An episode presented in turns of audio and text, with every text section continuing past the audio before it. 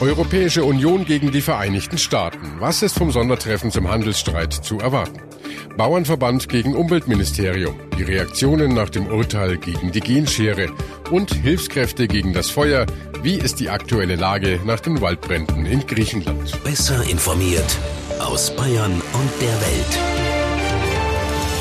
Antenne Bayern. The Break. Hallo beim Nachrichtenpodcast von Antenne Bayern. The Break ist eine kurze Auszeit für mehr Hintergründe, mehr Aussagen und Wahrheiten zu den wichtigsten Themen des Tages. Es ist Mittwoch, der 25. Juli 2018. Redaktionsschluss für diese Folge war 16 Uhr. Ich bin Antenne Bayern Chefredakteur Ralf Zinno. Im Handelsstreit zwischen der EU und den USA kommt es heute zu einem wichtigen Spitzentreffen. US-Präsident Trump empfängt in Washington den EU-Kommissionspräsidenten Juncker. Vorab hat Trump für eine Überraschung gesorgt. Er hat folgenden Vorschlag getwittert. Beide Seiten könnten doch komplett auf Handelsbarrieren, Subventionen und Zölle verzichten, also richtiger Freihandel ohne irgendwelche staatlichen Hilfen oder Einschränkungen. Fraglich ist, ob er das zu Ende gedacht hat, denn ohne staatliche Subventionen würden auch amerikanische Kleinbetriebe oder Landwirte sehr bald unter die Räder kommen. Trotzdem liegt dieser Vorschlag jetzt erstmal auf dem Tisch. EU-Kommissionspräsident Juncker hat nach eigenen Angaben kein konkretes Angebot an Trump im Gepäck. Vielmehr geht es um Annäherung, ein wieder besseres Verhältnis. Das sagte Juncker im ZDF. Also wir machen ja deutlich, dass wir ja nicht die Feinde der, der Vereinigten Staaten von Amerika sind. Wir haben eine gemeinsame Geschichte, die darf man nicht vergessen. Ich bin nicht übermäßig optimistisch. Ich kenne Herrn Trump relativ gut, habe ihn öfters getroffen, weiß, wie man mit umgeht, weiß auch, wie er mit anderen umgeht. Also wir werden da auf gleiche Augenhöhe äh, verhandeln. Eines will Juncker aber unbedingt verhindern, dass die USA Strafzölle auf europäische Autos einführt. Wenn es zu Autozöllen kommt, dann muss die EU Gegenmaßnahmen ergreifen. Dazu sind wir bereit. Das haben wir nicht im Gepäck, aber im Kopf. Wir sind in der Lage, dass wir sofort äh, adäquat antworten können. Also eins stellt Juncker klar, die EU will mit ihm als starker Verhandlungspartner auftreten. Wir sitzen hier nicht auf der Anklagebank. Insofern brauchen wir uns auch nicht zu verteidigen. Wir sind hier, um uns zu erklären, um Wege auszuloten, wie man einen Handelskrieg vermeiden kann. EU-Kommissionspräsident Juncker hat sich also viel vorgenommen für sein heutiges Treffen mit Trump. Sarah Gesade ist ja unsere Korrespondentin bei der EU in Brüssel. Sarah, was denkst du? Was wird Juncker denn heute erreichen können? Das steht völlig offen. Die EU-Kommission hat schon deutlich gemacht, hier in Brüssel hat man eigentlich kaum Hoffnung, dass der aktuelle Handelskonflikt schnell beigelegt werden kann. US-Präsident Trump hat die EU vor kurzem noch als Feind bezeichnet. Er droht der Staatengemeinschaft damit im nächsten Schritt Zölle auf europäische Autos zu erheben. Davon wird Juncker ihn versuchen abzubringen, gemeinsam mit EU-Handelskommissarin Malmström, die auch mit in Washington sein wird. Ob die beiden das schaffen, müssen wir abwarten. Aber es ist ja schon etwas durchgesickert, zumindest Lösungsansätze, die eventuell heute präsentiert werden sollen. Es heißt aus EU-Kreisen, dass sie zum Beispiel vorschlagen könnten, Verhandlungen über ein Abkommen aufzunehmen, das den grenzüberschreitenden Autohandel liberalisiert. Das könnte dann aber nicht einfach nur zwischen der EU und den USA ablaufen. Den Regeln der Welthandelsorganisation nach müssten nämlich weitere Länder wie zum Beispiel Japan, China, Südkorea und Mexiko einbezogen werden. Außerdem ist im Gespräch, dass die EU Trump ein beschränktes Zollabkommen in Aussicht stellen könnte, über das dann Abgaben auf Industriegüter angepasst oder sogar auch ganz abgeschafft werden könnten. Die Frage ist natürlich, wie Trump auf solche Vorschläge überhaupt reagiert und ob ihm das dann auch reicht. Ansonsten kommen wohl die angedrohten Zölle auf europäische Autos und das würde natürlich die EU und hier vor allem Deutschland hart treffen.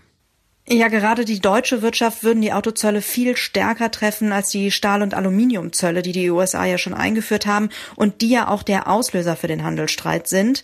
Und wenn Trump seine Drohung von den Autozöllen wahrmacht, dann will die EU auch weitere und viel umfassendere Vergeltungsmaßnahmen ergreifen als bisher. Damit wäre also die nächste Eskalationsstufe erreicht. Warten wir ab und schauen, was in Washington rauskommt. Über die Ergebnisse des Treffens werden wir sicher morgen hier sprechen. Die Hitzewelle hat Europa fest im Griff. Am schlimmsten sind die Auswirkungen auf die Region rund um Athen in Griechenland. Das verheerende Feuer hat mittlerweile über 80 Tote gefordert. Wir sprechen gleich mit einem Urlauber vor Ort zur aktuellen Situation. Doch vorher noch zu einem Grundsatzurteil, das heute der Europäische Gerichtshof gefällt hat. Es geht um den Einsatz eines umstrittenen Gentechnikverfahrens, die sogenannte Genschere. Bevor wir über das Urteil im Detail sprechen, erstmal ein Hintergrund. Was ist das genau, diese Genschere? CRISPR-Cas oder kurz CRISPR. Mit dieser Allzweck-Genschere lässt sich die Erbsubstanz wie ein Text umschreiben. Im Fachwort editieren. Man spricht deshalb von Genediting. Seit 2012 steigt CRISPR zum Superstar der Biotechnologie auf. Das Werkzeug ist bei fast allen Organismen nutzbar. Es arbeitet viel präziser als die klassische Gentechnik. Einfach, schnell und preiswert. Wie nie zuvor findet die Schere eine angepeilte Stelle im Genom, so heißt die Gesamtheit der Gene. Dort zerschneidet sie die Erbanlage, entfernt oder verändert sie. Im Anschluss erfolgt die Reparatur des Gens. Obwohl das Verfahren noch jung ist, entfacht es bei Forschern und Konzernen Euphorie. Weltweit stecken sie Grips und Geld hinein. CRISPR könnte helfen, Erbkrankheiten und Krebs zu heilen, Getreide zu entwickeln, das Dürren übersteht und Bakterien, die Plastik fressen. CRISPR unterscheidet sich von der klassischen Gentechnik. Bei Pflanzen mit herkömmlicher Genmanipulation wurden mit Hilfe von Bakterien fremde Gene ins Pflanzengenom eingeschleust. Man wusste dann nicht genau, was dort damit passiert. Die Sorge, dass fremde Gene auf Pflanzen am Feldrand überspringen, führte in Deutschland, anders als in den USA dazu, diese manipulierten Produkte kommerziell nicht mehr anzubauen. Die Genschere ermöglicht es nun zielgenau vorzugehen nur winzige Sequenzen zu verändern, Gene an- und auszuschalten und das Erbgut mit einem Resistenzgen zu ergänzen. So wachsen Pflanzen schneller und sind widerstandsfähiger gegen Schädlinge. Heute haben die Luxemburger Richter entschieden, dass mit einer Genschere manipulierte Sorten rechtlich als gentechnisch verändert gelten. Damit müssen sie also auch entsprechend im Supermarkt gekennzeichnet werden. Udo Hemmerling vom Deutschen Bauernverband ist von dem Urteil enttäuscht. Wir bewerten dieses Urteil als verpasste Chance, weil wir in diesen neuen Züchtungstechnologien mit der Genschere eine Chance sehen, dass wir die bewährten, etablierten Züchtungsverfahren wirklich beschleunigen und zielgenauer machen, weil wir eben zum Beispiel durch Klimawandel, Extremwitterung, jetzt die Trockenheit, schon die Anforderung haben, dass sich die Pflanzensorten weiterentwickeln, anpassen und äh, da brauchen wir weiter den züchterischen Fortschritt. Und das hat mit Gentechnik aus unserer Sicht so nichts zu tun. Das sahen die Richter anders. Aber was bedeutet das Urteil darüber hinaus und vor allem jetzt für die deutschen Bauern? Es geht um Zukunftsfragen, es geht um Innovation und es geht auch ein Stück weit darum, dass wir anschlussfähig bleiben mit unserer europäischen Landwirtschaft an das, was weltweit passiert. Ein düsteres Bild von der Zukunft, was der Bauernverband da zeichnet. Allerdings, so Udo Hemmerling weiter, entscheidet am Ende sowieso der Kunde, ob sich genveränderte Produkte durchsetzen. Natürlich orientieren wir uns daran, was der Verbraucher will. Wenn Verbraucher im Supermarkt Wert darauf legen, dass bestimmte Technologien beim Anbau von Pflanzen nicht verwendet werden, dann richten sich die Bauern danach. Denn die Gesellschaft, die Verbraucher, das sind die Kunden der Bauern, der bayerischen Bauern und die haben am Ende des Tages auch das Sagen. Und genau deshalb bewertet das Umweltministerium das Urteil ganz anders. Die Politik begrüßt die Kennzeichnungspflicht. Das ließ die Ministerin über ihren Sprecher Nikolai Fichtner ausrichten. Bundesumweltministerin Svenja Schulz hat immer gesagt, dass der Schutz der Umwelt und der Gesundheit auch bei diesen neuen gentechnischen Methoden oberste Priorität haben muss. Dafür brauchen wir ein Zulassungsverfahren mit einer umfassenden Risikobewertung, ein Monitoring von Langzeitfolgen und eine eindeutige Produktkennzeichnung, die Verbraucherinnen und Verbrauchern die Wahlfreiheit lässt. Es darf keine Gentechnik durch die Hintertür geben. Das war die Position der Ministerin. Und mit diesem Urteil ähm, lässt sich diese Position der Ministerin ähm, so umsetzen. Wir können das erreichen. Darum ist es eine gute Nachricht für die Umwelt, für die Verbraucherinnen und Verbraucher und eine Stärkung des Vorsorgeprinzips in Europa. Leider steigt die Zahl der Toten bei den verheerenden Waldbränden in Griechenland weiter an. Mindestens 80 Menschen haben die Flammen westlich und östlich der Hauptstadt bisher das Leben gekostet. Unser Korrespondent in Athen ist Takis Zaphos. Viele rechnen ja mit einer noch höheren Opferzahl. Wie viele Menschen werden denn derzeit noch vermisst, Takis? Keiner kann eine genaue Zahl sagen. Verwandte haben eine inoffizielle Seite eingerichtet und Fotos von Vermissten veröffentlicht. Darauf sind äh, bislang 35 Personen zu sehen. Die Feuerwehr vermutet, dass einige Vermisste unter den Opfern sind, weil aber die Leichen verbrannt sind, kann man sie nur schwer identifizieren. Ein grausiges Bild. Tackes, wie geht die Suche nach den Vermissten derzeit voran?